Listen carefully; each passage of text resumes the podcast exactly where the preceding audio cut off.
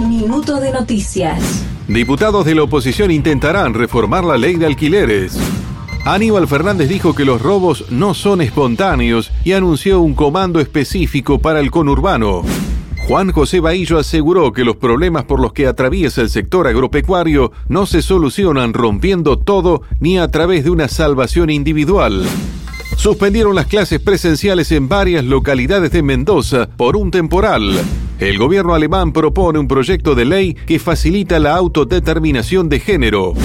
Boca presentó un proyecto para ampliar la bombonera. Messi va en busca de una nueva final con Inter Miami esta noche. Más información en telam.com.ar y en nuestras redes.